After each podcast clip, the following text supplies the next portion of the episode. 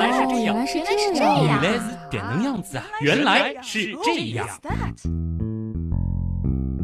欢迎来到喜马拉雅独家播出的第四百四十四期。原来是这样，各位好，我是旭东。不知道是不是受到了四四四这串比较特别的数字的影响？好巧不巧啊！由于这一周我的搭档们都太过忙碌，在几经协调、努力无果之后，这一期的节目呢，只能由我一个人单刀了。那和大家聊点什么话题好呢？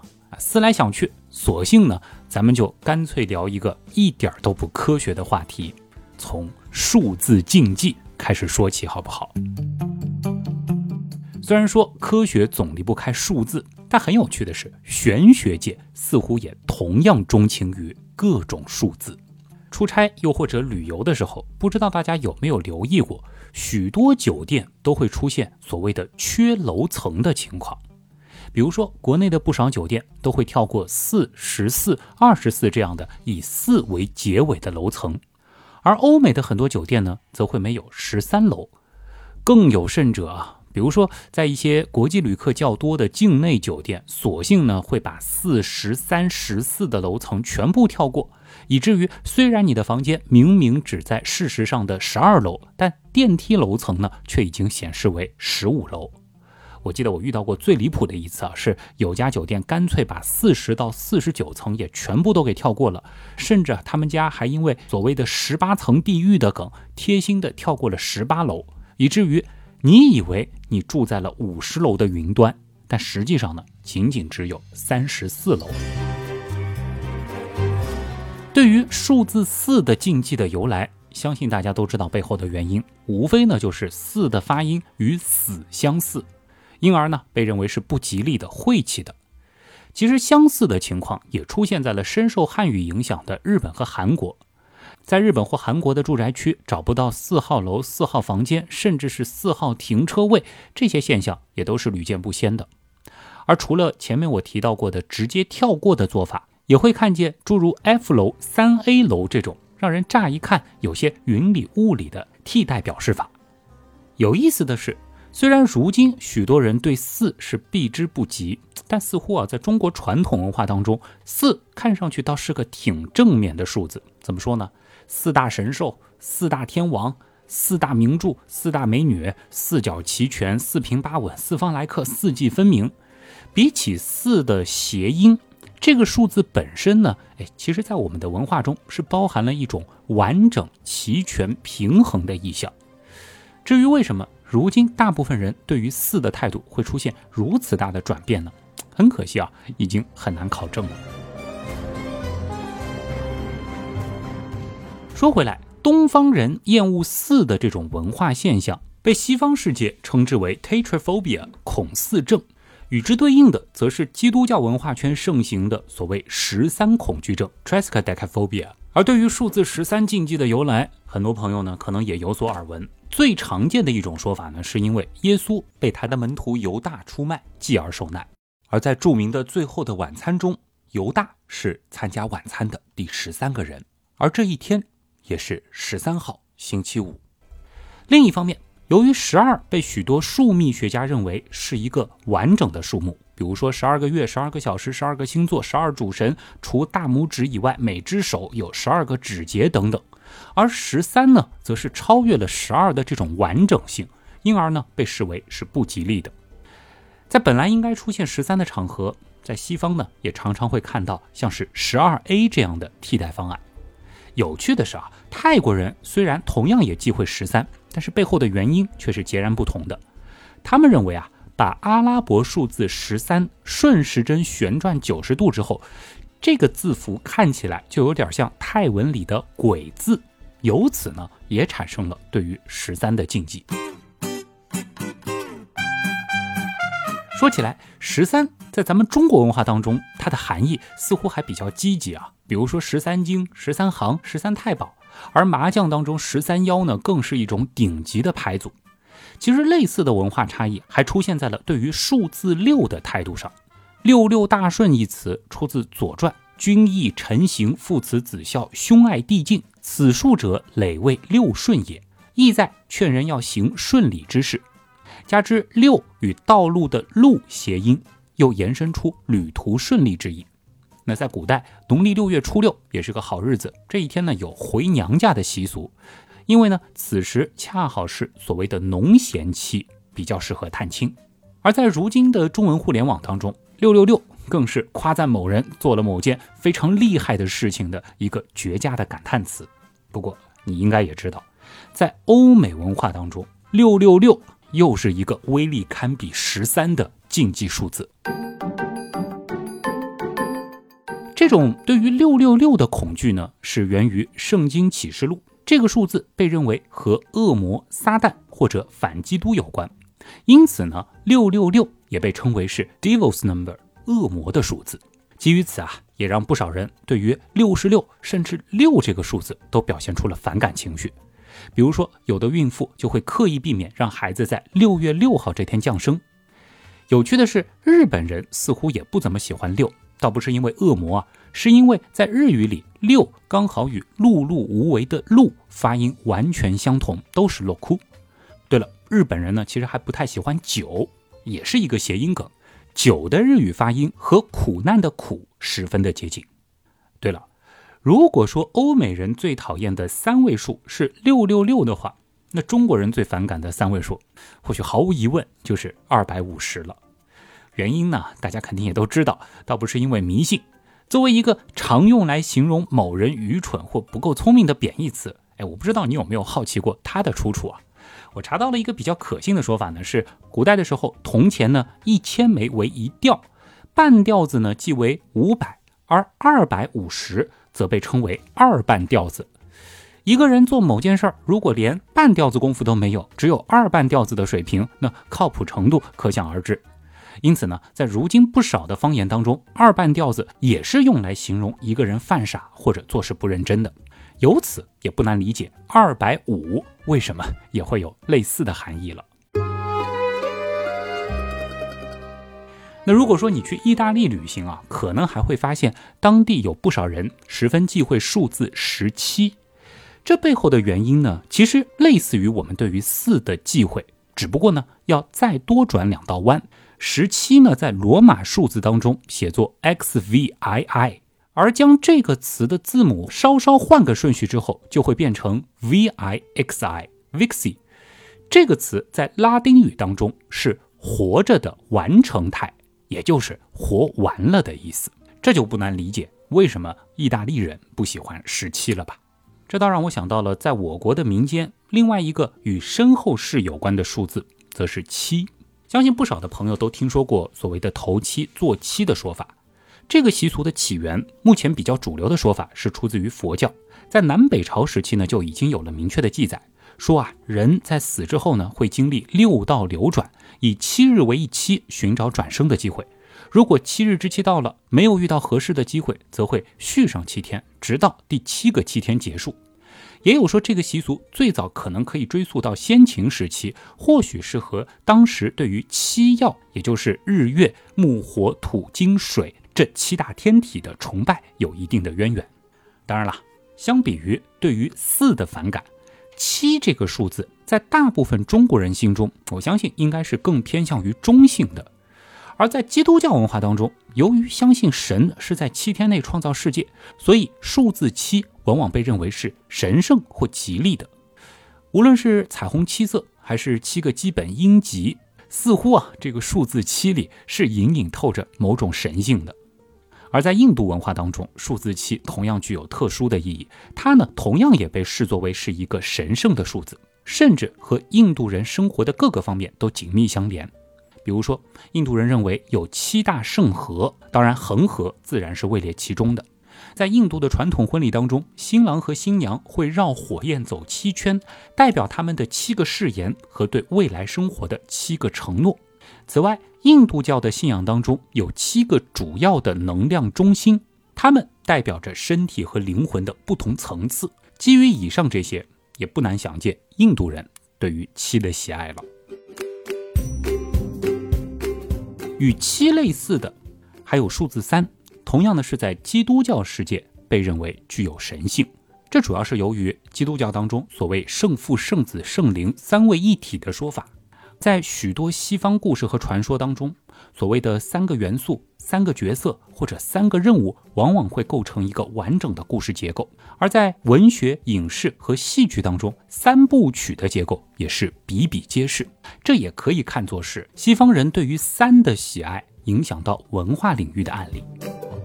相似的还有数字五在伊斯兰文化中的宗教意味，比如说他们要做五次礼拜，他们的信仰有五大支柱。传说中有五个主要先知，五个重要的家族成员等等。另外，他们还对七八六这个三位数字有着特殊的敬畏。这组数字常常被视作为他们宗教经典的代称，因为在阿拉伯文当中啊，每个字母都和一个数字相对应，而以慈悲为廉的真主之名的短语字母之和恰好就是七八六。再反观咱们东方文化。一百零八这个三位数字似乎也有着特殊的意义，比如说一百零八颗佛珠，一百零八声佛钟，人生的一百零八种苦难，梁山一百零八将，甚至北京的天坛最下层栏板有一百零八块，祈年殿每层石栏有一百零八根。不仅仅是中国啊，印度教当中的神奇都有一百零八个名字，而湿婆则会跳一百零八种舞蹈。有没有发现？无论是中国还是印度，似乎都将一百零八视作为一个具有特殊意义的打个引号的整数，它是一个代表圆满的数。考虑到印度教和佛教之间千丝万缕的联系，以及佛教对中国古代文化的重要影响，两个古老文明为什么都会对一百零八这个数字有着共同的执着，这倒不难理解。可至于为什么偏偏是一百零八呢？其背后的原因，其实说法也有很多。有的人说呢，九是阳之极数，十二呢是阴之极数。一百零八作为九和十二的乘积，应该是蕴含着某种调和阴阳的特殊力量。当然呢，这个更偏向于中国传统文化的解释。也有人说，一百零八可以表达为二的二次方乘以三的三次方，这似乎是一种极为特殊的存在。但是这个我觉得稍稍有点牵强啊。而至于具体是什么样的原因，让古代东方人对一百零八这个数字如此着迷，其实呢也已经很难考证了。我个人推测呢，应该主要还是和古老的十二进制体系有关。说起十二进制啊，倒让我想到了很多人呢，可能应该都会和我有类似的感觉，就是看到二十四、六十、三百六十这样的同属于十二的整数倍的数字。似乎它们要比其他的那些数字来的更重要那么一些。那你有没有想过，为什么各大文化似乎都那么推崇十二或者十二的整数倍呢？呃，背后的原因呢，刀友们肯定也都能够猜到啊，因为以前的节目其实或多或少也讲过。前面呢，其实我也一笔带过过。归根到底呢，应该都是源自于地球、月球、木星这样的天体的运行规律。地球绕太阳公转一周，差不多对应了月球绕地球公转十二周，而十二个地球年又差不多对应了木星这颗极为醒目的行星的一个公转周期。而这样的巧合呢，似乎很难不让古人不重视十二这个数字。前面我其实也提到过，一只手除拇指外有十二个指节，也有人认为，在很早的时候，应该会有不少地方的古人。采用过用十二个指节来计数的原始数数方式，由此便出现了区别于基于十根手指的十进制的十二进制计数体系。进一步的，在十二进制系统上发展出的六十进制系统，时至如今，无论是在计算时间还是计算角度的时候，其实依然在被我们现代人所广泛使用着。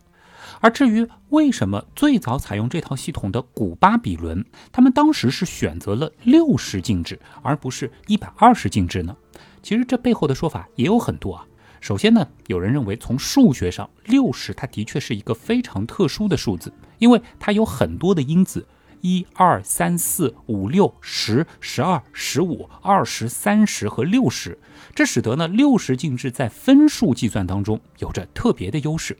尤其是在没有现代计算机或者计算器的古代，那也有人说呢，古巴比伦的数学系统很可能是由几个早期文化融合而来的。比如说呢，就有证据表明，一些比古巴比伦更早期的文化，分别是使用了十进制和十二进制，而六十进制呢，很可能就是这两种系统的最终结合，因为六十是十和十二的最小公倍数嘛。其实呢，也有人试图通过这一点，希望来论证中国古代的干支体系是不是最早也是一种文化交流融合后的产物。而这种静制融合的案例，其实现存的还有不少。最典型的莫过于法语对于数字的独特表达了。学过法语的同学，应该都会被他们奇葩的数字表达体系所折磨过啊。而在这其中呢，其实我们也不难窥探到古代六十进制和二十进制在现代法语当中留下的痕迹。比如说，七十在标准法语当中，字面意思呢是六十十，也就是六十加十得七十；而七十一呢，它的字面意思是六十和十一。更奇葩的还有八十，字面意思呢是四二十，也就是四个二十。而九十呢，则表示为四二十十，也就是四乘以二十加十等于九十。至于九十九，则是四二十十九。这种独特的数字表达体系，放到如今的语言界，也是相当炸裂的存在啊！你可能注意到了，前面我提到，当今的法语当中，其实是留下了古代六十进制和二十进制融合的痕迹。那六十进制的出处前面已经解释了，二十进制的缘起又在哪儿呢？倒也不用想得太复杂，在我们的身体上，二十进制也有一个非常自然的出处，其实呢和十进制类似，那就是手指加脚趾的总和。说的稍稍有点远了啊，我们再说回对于数字的迷信本身。提起古往今来对于数字迷信的集大成者。啊，上期节目刚刚聊过的毕达哥拉斯绝对是榜上有名的。他所代表的整个毕达哥拉斯学派对数字和几何的探索，其实呢就有着浓厚的神秘主义色彩。他们信奉数字的神秘性，他们认为整个宇宙和其中的所有事物都可以用数字来概括。比如说，他们相信一是纯洁的，是数字的起源，也代表了整体和完整；二。则是第一个真正的数字，区分了单一性和多样性。三是神圣的，代表了开始、中间和结束。四则是稳定和坚固。五关乎生命与健康。六则是第一个完全数，因为它既是一二三之和，也是一二三的乘积。七呢，则和宇宙的秩序与节奏有关。八则关乎复兴与再生。九作为三的二次方，它同样也是和谐的。十则是万物之母，代表了宇宙的秩序。除了对数字本身的崇拜，他们对于比例的探索更是痴迷。上期聊过啊，他们沉醉于对单弦琴的研究，发现了当两个振动的弦之间的长度比为简单的整数比例时，就会产生和谐的音调。例如，二比一产生八度，三比二产生五度，四比三产生四度。这些比例关系呢，后来又成为西方音乐理论的基础。而在美学领域，大名鼎鼎的零点六一八黄金分割依然被广泛应用在如今的各类设计当中。更不用说毕达哥拉斯定理，也就是我们所说的勾股定理，对于建筑工程领域的重要影响了。他们的这种将数字和比例关系看作是宇宙基础的思想，其实也影响了后来的哲学家和科学家。亚里士多德在《论天体》第二卷第十三章当中说，毕达哥拉斯主义者认为天体在运行时也遵循物体运动的规律。如果把体积和速度看作音调的话，那么天体会发出和谐的声音。他们关于天体沿着最美丽的平面图形做匀速圆周运动的思想，从托勒密一直影响到哥白尼和开普勒。虽然开普勒最终发现天体的运动轨道是椭圆的，但是他认为天体运动也可以数字化的观点，其实还是延续自毕达哥拉斯主义。那从这一点来看啊，现代的音乐、建筑甚至科学，某种程度上倒真的也可以追溯自对于数字的迷信吧。至于人为什么会对数字产生迷信？数字迷信的起源又是什么呢？其实，在第三百零一期节目《迷信背后的科学》当中，我们是有过一定的讨论的。我认为归根结底呢，是人类的大脑似乎有一种固有的倾向，那就是我们喜欢在看似杂乱无章的信息当中去寻找模式。这当然是一种有利于在原始丛林中面对复杂环境时，提高我们生存几率的一种行之有效的方法。而数字作为一种明确且容易识别的模式。自然就会成为我们赋予意义的一种对象。数字为我们提供了一种方式，将复杂的自然现象或社会规律简化为易于理解的形式。本质上，我们的科学也正在做同样的事情。即使抛开科学，在一个充满着不确定性的世界当中，数字迷信呢，又的确为我们提供了一种似乎可以掌握命运的感受。毫无疑问，这种秩序感是可以为我们。提供安慰的。当然了，数字的意义也并不是孤立存在的。前面其实说了很多，它往往是文化和社会传统的一部分。当一个数字在某个社群中被赋予了特殊的意义，这种意义就会被代代相传，成为文化的一种标志。当我们遵循某种数字习惯或者某种数字迷信时，我们实际上呢，也是在与一个更大的社群建立联系，这种联系为我们提供了一种归属感，这对于社会的和谐和个人的心理健康，某种程度上还是挺重要的。更不用说自己或者家人、爱人的生日、纪念日这样的特殊数字了。当某些数字可能与我们的个人经历或情感事件紧密相连时，这又会使得这些数字对于我们而言有着更加特殊的意义，而将这些数字赋予更多的特殊情感，或者说让它变成你的幸运数字，这种行为的本质呢，还是出于我们对于自己和他人的爱。好了，这一期不那么科学的原来是这样，就是这样了。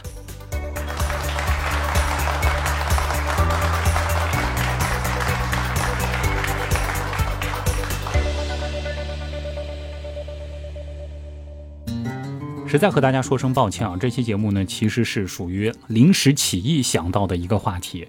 说实话，我最近并不是特别缺选题，因为手上呢其实有不少文案作者的文稿。但是呢，这其中我觉得大部分的文案，如果说拿来改成单人来刀啊，其实呢会有点可惜。毕竟我个人认为，原来是这样的精华，还是在与双人对谈的这种比较轻松的形式。不过，用这样一期听起来几乎和科学没太大关系的节目，对应第四百四十四期啊，这个比较特殊的期数，也未尝不是一件挺有趣的事情啊。当然，也衷心的希望这一期有可能是原来是这样创办以来最不科学的正片，能够得到你的喜欢。不管怎么说，还是感谢所有通过各种方式支持和帮助过我们的朋友。原来是这样的发展，真的离不开大家，其实也离不开各位搭档啊！衷心的希望下期节目原来是这样，能够快点回归成双人对谈的啊那种轻松的形式。好啦，我是旭东，我们下期接着聊。这组数字，这组，这组数，嗯。